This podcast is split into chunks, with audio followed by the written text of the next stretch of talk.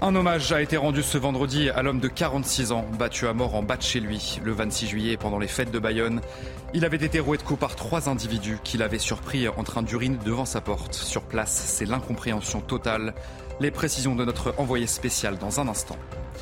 L'émotion Laïm Malherbe dans l'heure. Plusieurs centaines de personnes ont assisté aux obsèques d'Enzo ce vendredi. Le 22 juillet dernier, l'adolescent de 15 ans avait été poignardé pour un simple regard. L'une de nos équipes a assisté à la cérémonie. Et puis à l'approche de la Coupe du Monde de rugby, des agents de la RATP menacent de faire grève. Les conducteurs de métro et RER bénéficieront de plusieurs primes pendant cette compétition, mais la direction refuse d'élargir ces primes à l'ensemble des agents de la RATP. Et puis enfin, on parlera de la Coupe du Monde féminine de football et du huitième de finale entre la France et le Maroc. Le coup d'envoi, c'est ce mardi à 13h. La préparation des Bleus a débuté ce vendredi.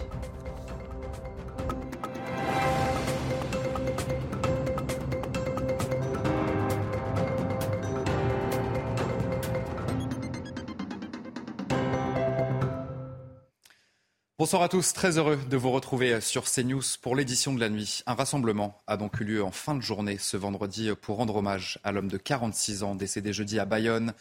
Il a succombé à ses blessures après plus d'une semaine de coma artificiel.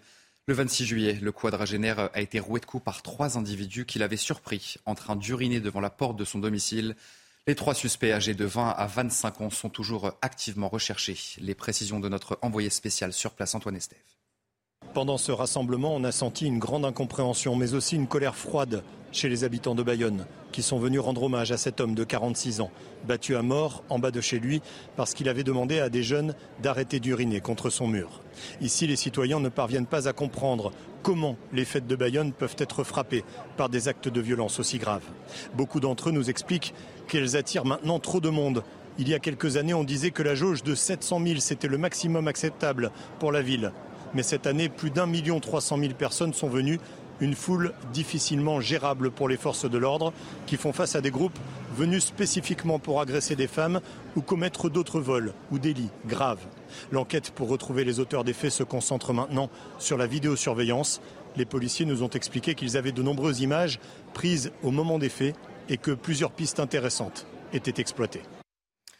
Et puis on va écouter quelques réactions recueillies sur place euh, ce vendredi. Tous sont forcément sous le choc après ce qui s'est passé. Quand on participe à des fêtes, on n'est pas là pour se faire massacrer euh, par des gens qui ne respectent rien. Mais ça aurait pu arriver à n'importe qui, à moi, à vous. Euh, non, je pense qu'il y a quand même des mesures à prendre. Maintenant, c'est pas normal. Pour un oui, pour un non, maintenant, on peut vous tuer. Pour un regard, pour une cigarette, là, pour... parce que ce monsieur a demandé gentiment de qu'on n'urine pas devant sa porte. Et, voilà, et, et c'est l'enjeu dans ce sauvagement du monde actuel et c'est dommage. Ah bien moi c'est très important parce que je n'en peux plus de toute cette violence qu'il y a à l'heure actuelle. On fait rien, on est euh, passif. Je ne sais pas combien de temps ça va durer. J'ai peur que ça finisse très mal. On a l'impression que c'est que nous, le petit peuple, qui se rend compte. Et on a peur. Moi j'ai pas fait les fêtes de Bayonne, j'ai pas mis les pieds. Et j'habite à Bayonne.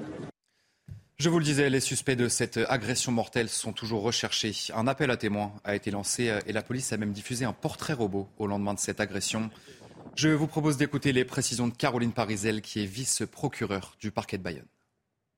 L'appel à témoins a été diligenté dès le week-end, hein, très rapidement euh, après les, faits. Le portrait robot réalisé effectivement aussi euh, dès le mardi, dès lors qu'on a pu recevoir l'ensemble des témoignages voilà, il y avait énormément de monde euh, le jour des faits, donc forcément les investigations sont, plus longues qu'à l'habituel.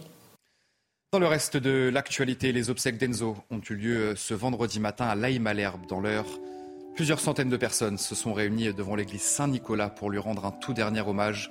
Un rassemblement de motards a également été organisé sur place puisqu'Enzo aimait beaucoup les motos. Le 22 juillet dernier, l'adolescent de 15 ans avait été poignardé pour un simple regard. Marine Sabourin et Sacha Robin sur place.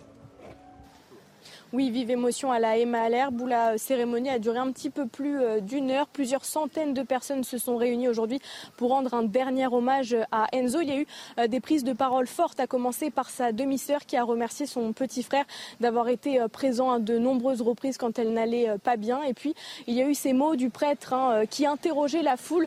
Que voulons-nous pour notre société? Quand allons-nous réagir? Nous avons trop souvent accepté la violence. Et puis, au bout d'une heure à peu près, le cercueil blanc d'Enzo est sorti sous les applaudissements, sous les musiques qu'il aimait tant. Les motards ont notamment levé leur casque vers le ciel puisque Enzo était fan des motos. Et puis d'autres personnes ont levé le poing pour rendre un dernier hommage à Enzo. Enfin, les motards ont fait rugir leurs moteurs et ont accompagné le cercueil d'Enzo jusqu'au cimetière. Le ministère de l'Intérieur hausse le ton euh, contre le recours par des policiers à des arrêts maladie. Vous le savez, euh, la colère au sein de la police a éclaté le 21 juillet dernier, juste après le placement en détention provisoire euh, d'un de leurs collègues marseillais, soupçonné d'avoir grièvement blessé un jeune homme en marge des émeutes qui ont touché le pays. Dans des notes séparées, le directeur de la police nationale ainsi que le préfet de police de Paris ont demandé de refuser ces arrêts maladie et de procéder à des retenues de salaire. On en vient à cette histoire euh, à peine croyable, une double mauvaise surprise pour une habitante de la ville de Lyon. La voiture de Lucie a été détruite pendant les émeutes. Son véhicule avait fini retourné en plein milieu de la chaussée, puis envoyé à la fourrière. Et quelques jours plus tard, eh bien, Lucie a reçu une amende pour stationnement gênant. Le récit d'Adrien Spiteri et Tony Pitaro. C'est sur ses réseaux sociaux que Lucie, 23 ans, aperçoit sa voiture retournée par des émeutiers. Euh, quand je suis arrivée sur les lieux, il n'y avait plus ma voiture. Il y avait juste des traces par terre de euh, vitres brisées et d'huile.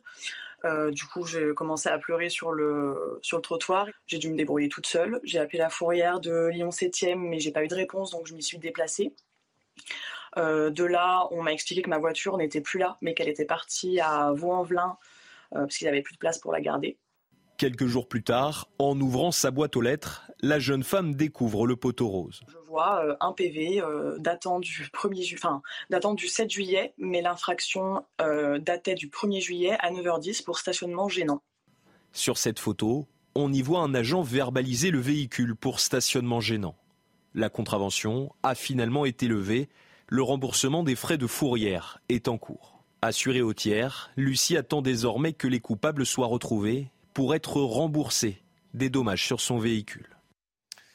Dans l'actualité également, la cyberattaque du CHU de Rennes. Un mois après, le groupe de malfaiteurs n'a toujours pas officiellement revendiqué son action.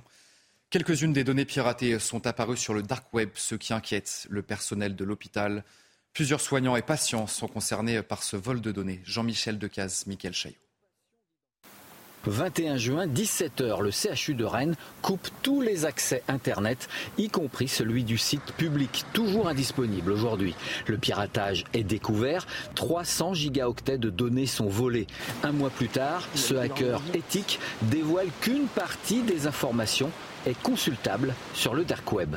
On a des dossiers médicaux, on a dedans aussi un peu des informations personnelles, on a aussi un peu des informations sur, le, euh, sur les différents, euh, en tout cas sur le personnel de santé de l'hôpital. On parle aussi un peu de données financières, donc données aussi de fonctionnement du CHU. Le personnel est inquiet, outre des dossiers médicaux et parfois le leur avec numéro de sécu, la cyberattaque concerne aussi leur bulletin de paye et peut-être leurs coordonnées bancaires. Mon compte a été bloqué et j'ai ouvert des nouveaux codes d'accès. Par prévention, j'ai posé une marque courante à la gendarmerie par rapport à une éventuelle usurpation d'identité pour le futur. Voilà. Nos données personnelles, elles sont parties euh, dans l'internet. Euh, on sait que l'internet ne s'efface jamais. Euh, est-ce qu'elles peuvent ressortir bientôt, dans six mois? Dans plusieurs années. Pour le moment, la crainte principale des spécialistes informatiques porte sur les possibles usurpations d'identité et de futures arnaques par mail ou par téléphone qui viseraient les 9000 agents du CHU et leurs patients. Déjà incarcéré pour, pour 9 ans dans des conditions éprouvantes, le principal opposant au Kremlin, Alexei Navalny, a été condamné à 19 ans de prison supplémentaire pour extrémisme. Une peine que le principal opposant russe devra purger dans une nouvelle colonie pénitentiaire aux conditions particulièrement difficiles. Sachez que l'ONU et Paris réclament sa libération immédiate et dénoncent un acharnement judiciaire. Je vous le disais dans les titres de ce journal, le syndicat FORATP a déposé un préavis de grève pour toute la durée de la Coupe du Monde de rugby qui se tiendra du 8 septembre au 28 octobre prochain. Les conducteurs de métro et RER e bénéficieront de plusieurs primes pendant cette compétition. Mais la direction refuse d'élargir ces primes à l'ensemble des agents de la RATP. Adrien Spiteri, les explications. Après d'un mois de la Coupe du Monde de rugby qui se déroulera, rappelons-le, en France du 8 septembre au 28 octobre prochain, le syndicat FO RATP a déposé aujourd'hui un préavis de grève pour toute la durée de la compétition. Le syndicat réclame tout simplement de meilleures primes pour les agents de station. Alors la direction de la RATP a déjà prévu des primes et à certaines conditions, 17,64 euros par jour pour ceux travaillant aux alentours de la fan zone, place de la Concorde, 22 2,05 euros pour ceux affectés au Stade de France. Et puis 200 euros sont également euh, prévus pour les agents ayant travaillé sur toute la période avec au moins 5 vacations au Stade de France ou sur la fan zone. Et ce sont eh bien justement ces conditions que déplore le syndicat qui indique eh bien que 9 agents de station sur 10 ne toucheront rien. Il demande tout simplement à la direction de la RATP d'élargir ses primes à l'ensemble des agents euh, de station, comme c'est le cas finalement eh bien pour les conducteurs du métro ou du RER e qui bénéficieront tous d'une prime de 330 euros. Des agents de station qui s'attendent eh à une charge de travail très importante au vu du nombre de personnes attendues durant la compétition, avec, rappelons-le, déjà près de 2 millions de billets déjà vendus. Allez, euh, tout autre sujet dans ce journal. Un cas d'affection euh, au virus du Nil occidental a été identifié à la fin du mois de juillet dans la commune de Bordeaux. Il s'agit du premier cas humain détecté en dehors du pourtour méditerranéen en France. C'est ce qu'a annoncé l'Agence régionale de santé en Nouvelle-Aquitaine. Une infection euh, qui est prise très au sérieux. Sarah Varney. C'est le premier cas humain recensé cette année. L'infection au virus du Nil a été identifiée le 27 juillet à Bordeaux, une première dans le sud-ouest. Les infections humaines au virus n'étaient jusqu'à présent détectées que dans le pourtour méditerranéen en région PACA et Occitanie. Ce virus des oiseaux a été découvert en Ouganda en 1937 et a été introduit en Europe par des oiseaux migrateurs infectés. Il est transmis à l'homme ou au cheval de manière accidentelle par des moustiques qui ont préalablement piqué ces oiseaux porteurs. Selon les autorités sanitaires, dans 80% des cas, ce virus du Nil reste asymptomatique ou ne provoque qu'un état grippal. Mais dans de rares cas, des complications neurologiques peuvent apparaître. L'ARS ajoute que ce virus ne se transmet pas d'homme à homme ni de l'homme au moustique, mais de faibles risques de transmission à travers des dons de sang ou d'organes existent. En cas de suspicion d'infection, les personnes concernées sont invitées à consulter un médecin qui pourra contacter l'ARS pour des examens plus poussés. Quatre autres cas sont en cours d'investigation en Gironde, mais l'état de santé des personnes concernées n'inspire aucune inquiétude selon l'ARS. Depuis 2010, ce virus circule de façon plus importante en Russie et en Europe selon Santé publique France, avec des cas signalés pour la première fois en Allemagne et aux Pays-Bas en 2019 et 2020. Troisième jour euh, des Journées mondiales de la jeunesse à Lisbonne et le pape François qui a présidé un chemin de croix devant 800 000 jeunes catholiques ce vendredi. Et comme la veille, eh bien, le souverain pontife de 86 ans a effectué le tour du parc Eduardo VII dans le centre de la capitale portugaise.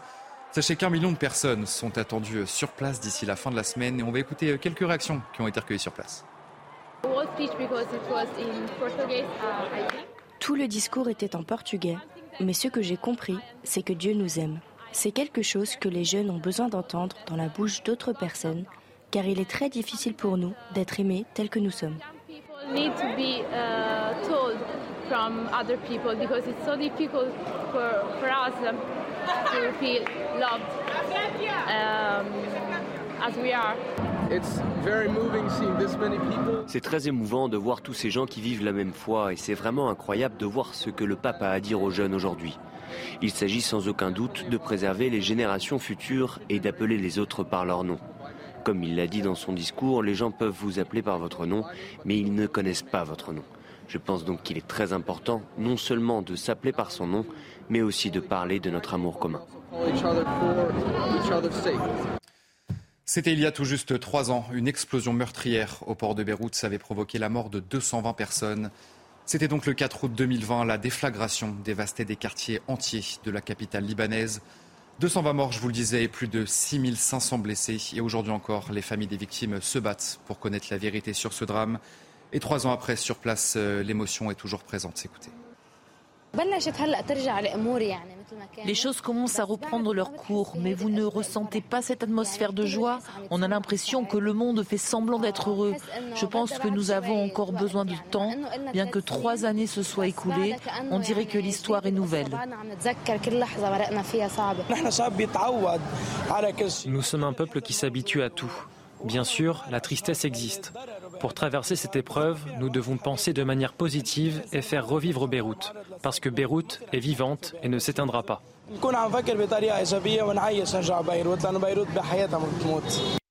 Et puis certains d'entre vous euh, sont chanceux et ont pris en ce début de week-end euh, la route des vacances, les vacances d'été. Évitez, euh, si vous le pouvez, de prendre la route ce samedi, puisque c'est noir dans le sens des départs au niveau national. C'est la journée la plus difficile de l'été. Beaucoup de monde déjà ce vendredi sur les routes de France. Les bouchons ont atteint près de 650 km au plus fort de la journée. Et vous restez bien avec nous sur CNews juste après le générique, c'est votre journal des sports. Et on commence ce journal des sports avec la Coupe du Monde féminine de football. Premier entraînement pour les Bleus qui préparent leur huitième de finale contre la surprise du tournoi, c'est bien sûr le Maroc. Premier entraînement à Adélaïde pour les joueuses d'Hervé Renard. France-Maroc, c'est ce mardi à 13h, heure française, sur place, Ludovic de Rouen pour Canal+. La préparation pour euh, ce huitième de finale France-Maroc a débuté cet après-midi pour euh, l'équipe de France. Premier entraînement pour les Bleus ici à Adélaïde. On va commencer avec des nouvelles rassurantes de Viviane Assey qui a reçu un coup cet après-midi. Elle est sortie avec une compresse sur la pommette. Il n'y a pas eu besoin de recoudre sa pommette et il n'y a pas de fracture. Nouvelle donc rassurante pour l'internationale française. Sinon, concernant l'entraînement, eh bien c'était un entraînement à la carte avec euh, celle qui était titulaire pour cette rencontre contre le Panama. On a pu voir Léa Le et Grace Gayoro faire quelques tours de terrain puis rentrer vite au vestiaire au chaud car il fait très froid ici à Adélaïde.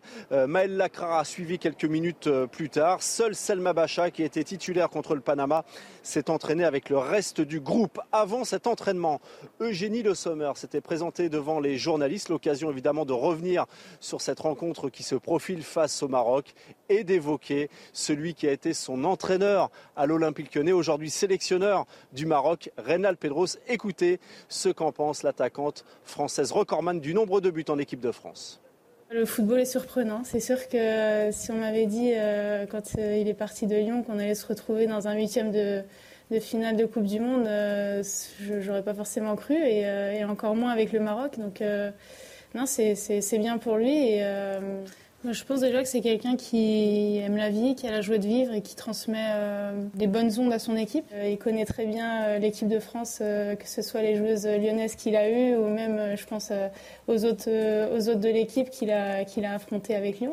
Reynaldo Pedros qui a rejoint lui aussi Adélaïde avec la sélection marocaine qui a remporté évidemment de nombreux titres avec l'OL dont deux championnats, deux Ligues des Champions. Il retrouvera Eugénie Le Sommer mais aussi Wendy Renard lors de ce huitième de finale France-Maroc. Très attendu, ce sera mardi et ce sera à 13h française. On poursuit ce journal des sports avec un mot de rugby. La Nouvelle-Zélande affronte l'Australie ce samedi à 4h35 heure française pour un match amical. Les All Blacks préparent leur Coupe du Monde et seront les premiers adversaires des Bleus lors de ces mondiales. Gabriel Compa. Comme le 15 de France, les All Blacks continuent leur préparation à un mois de la Coupe du Monde. Le premier adversaire des Bleus retrouve une nouvelle fois l'Australie cette nuit, une semaine après avoir étrié les Wallabies 38 à 7 lors du Rugby Championship. Une performance encore soulignée par le capitaine néo-zélandais Sam Kane à l'entraînement hier. Uh, we were pretty, pretty proud of the performance last week. It tested us in a, a lot of areas, um, but we, you know, held pretty strong. That the fact that, that we only let the one try and was pleasing. Also, we, we're trying to work on our defence and. Vainqueur haut la main du Rugby Championship avec 17 essais inscrits en 3 matchs, les Néo-Zélandais impressionnent comme souvent et s'avancent encore une fois comme potentiel favori au sacre mondial. Après l'Australie, ils joueront contre l'Afrique du Sud le 25 août, une dernière répétition avant de défier les Bleus au Stade de France en ouverture du mondial. Et on termine ce journal des sports avec de la MotoGP et le Grand Prix de Grande-Bretagne. Ce vendredi ont eu lieu les premières séances d'essais qualificatifs sur le circuit de Silverstone. Côté français, Fabio Quartararo échoue aux portes du top 10 et termine en 11e position. Tandis que Johan Zarco accroche un cinquième chrono. Le Grand Prix sera à suivre sur Canal+. Ça sera ce dimanche dès 14h. Euh, Jules Cluzel sur place pour Canal+. Après cinq semaines de pause estivale, le championnat du monde MotoGP a repris ses droits. Aujourd'hui, c'était les premières séances d'essais libres du Grand Prix de Grande-Bretagne sur le circuit de Silverstone. Jules Cluzel, vous êtes avec nous pour revenir sur cette euh, journée, sur la deuxième séance. C'est désormais la seule qui compte pour les qualifications et le passage direct euh, en Q2. Malheureusement, Fabio Quartararo ne passera pas. Il échoue en 11e position, donc en dehors du top 10. Et puis, Johan Zarco, lui, passe avec un cinquième chrono. Bonne nouvelle et bonne manière de débuter le week-end. Il est dans le rythme, Johan Zarco. Il a été rapide dès la FP1. Il a confirmé en FP2. il passe directement en Q2. C'est important parce que les conditions peuvent être changeantes ce week-end. Donc euh, il est dans le rythme, il est là sur le sec. Et dimanche, ça peut le faire. Et puis tout à l'heure, on a aussi euh, appris quelques petites informations sur son euh, avenir au micro-canal, notamment le patron de Honda, Alberto Pucci, qui expliquait que Johan Zarco pouvait être une option pour lui. Le pilote Ducati, bien sûr, actuellement, Johan Zarco. Donc ça ouvre de nouveaux horizons pour le, pour le français. Oui, c'est vrai que son but, ça doit de rester en, en MotoGP à tout prix. Et c'est vrai qu'il y a plus de, plus de pilotes que de motos. Et euh, une possibilité en plus pour Johan Zarco, ça serait parfait. Euh, Lucio Cecchino l'a aussi confirmé au micro. Donc euh, c'est une possibilité Honda, oui. Lucio Cecchino, bien sûr, le patron de l'équipe satellite hein, de Honda de, de, LCR. Donc ça peut être intéressant pour Johan Zarco. Il aura l'occasion de se montrer, bien sûr, demain une nouvelle fois avec les qualifications. Ce sera à 11h45 sur Canal Plus Sport 360. Et puis la course sprint à 15h55. Allez, vous restez bien avec nous sur euh, CNews. On se retrouve dans un instant pour un prochain journal. Et nous reviendrons sur cet hommage rendu euh, ce vendredi à l'homme de 46 ans, battu à mort euh, en bas de chez lui. Le 26 juillet, pendant les fêtes de Bayonne, il avait été roué de coups par trois individus qu'il avait surpris en train d'uriner devant sa porte. On en parle dans un instant dans notre prochaine édition. Je vous souhaite une très belle nuit, un très bon week-end et de très bonnes vacances si vous avez la chance d'y être. Bonne nuit, salut. Retrouvez tous nos programmes et plus sur cnews.fr.